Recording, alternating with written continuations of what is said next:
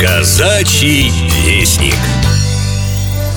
166 лет прошло с начала Крымской или Восточной войны между Российской империей и коалицией в составе Британской, Французской, Османской империи и Сардинского королевства – Боевые действия разворачивались на Кавказе, в Дунайских княжествах, на Балтийском, Черном, Азовском, Белом и Баренцевом морях, а также на Камчатке и Курилах.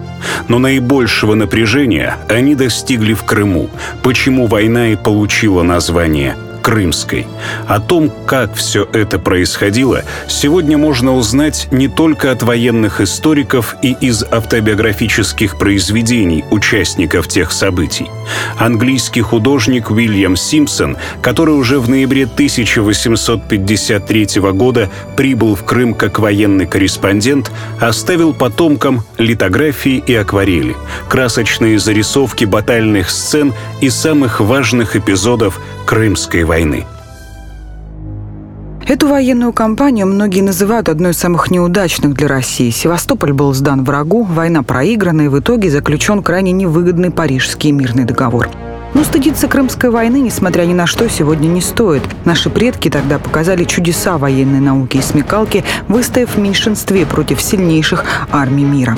Британцам крымская кампания хорошо запомнилась по разгрому их кавалерии под Балаклавой, когда под прицельным огнем русских пушек погиб весь цвет молодой британской аристократии. А еще взятием Севастополя, который почти год сопротивлялся дружному натиску трех сильнейших армий мира. 48 тысяч солдат и ополченцев насмерть стояли против 175 тысяч солдат противника. За год осады Севастополя большая часть из них, 120 тысяч, погибла.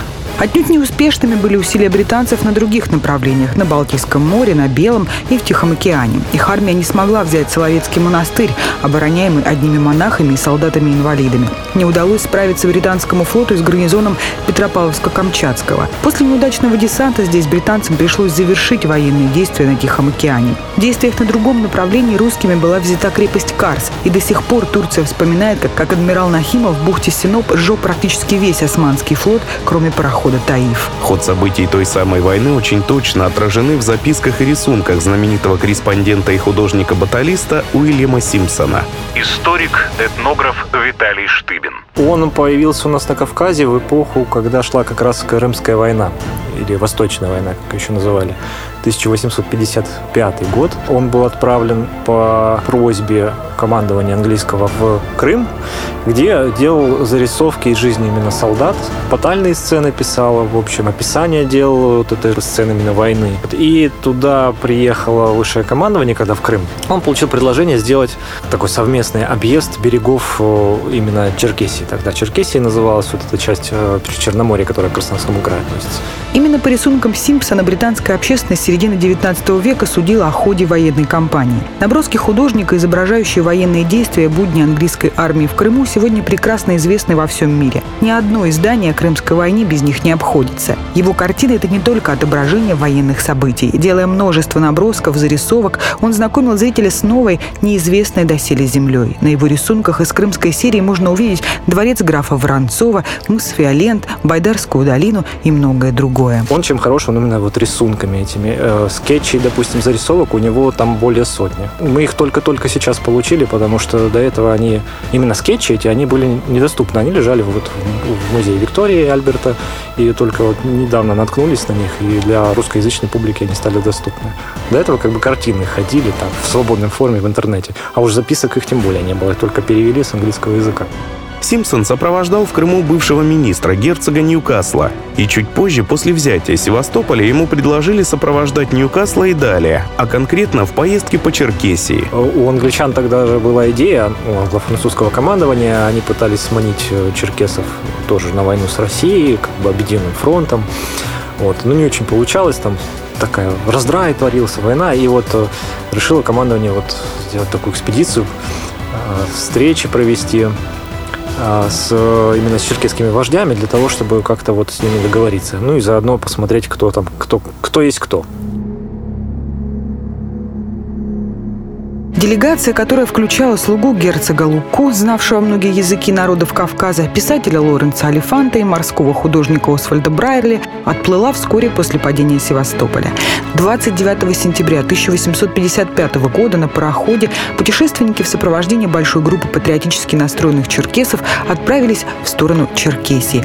И уже 3 октября они высадились в Анапе. На пароходе с командованием остановился в первую очередь в Анапе, где тогда турецкая база находилась. И оттуда, из Анапы, они с этим командованием вышли вот к Кубани, где Варениковская примерно станица. Там было большое собрание черкесов, встреча с вождями.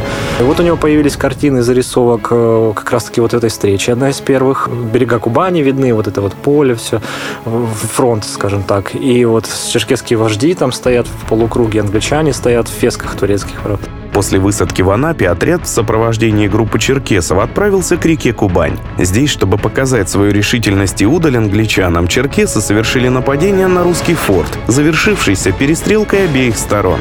В своих воспоминаниях Симпсон писал, как ему довелось наблюдать операцию по извлечению пули из тела раненого с помощью обычного ножа. При этом раненый, несмотря на бледность, улыбался и спокойно говорил с окружающими. Впечатленный Симпсон спросил, в чем причина такого стоицизма, и ему ответили, что если бы Черкес стонал и плакал от боли, то его бы одели в женское платье, чтобы показать, что он не мужчина. Таких впечатлений у Симпсона накопилось достаточно много. По ходу войны автор пересылал свои рисунки в Лондон компании «Колнеги и сыновья», которая создавала из них литографии. В 1855 году компания объединила 80 работ Симпсона о Крымской войне в двухтомник «Театр военных действий войны на Востоке». Именно благодаря этому изданию Уильяма стали называть Симпсоном Крымским. Причем его крымский альбом как художники, так и военные историки всего мира признают наиболее точным в части отражения событий и вниманию к мельчайшим мельчайшим деталям. Программу подготовили Алексей Орлов и Марина Попович. Казачий вестник.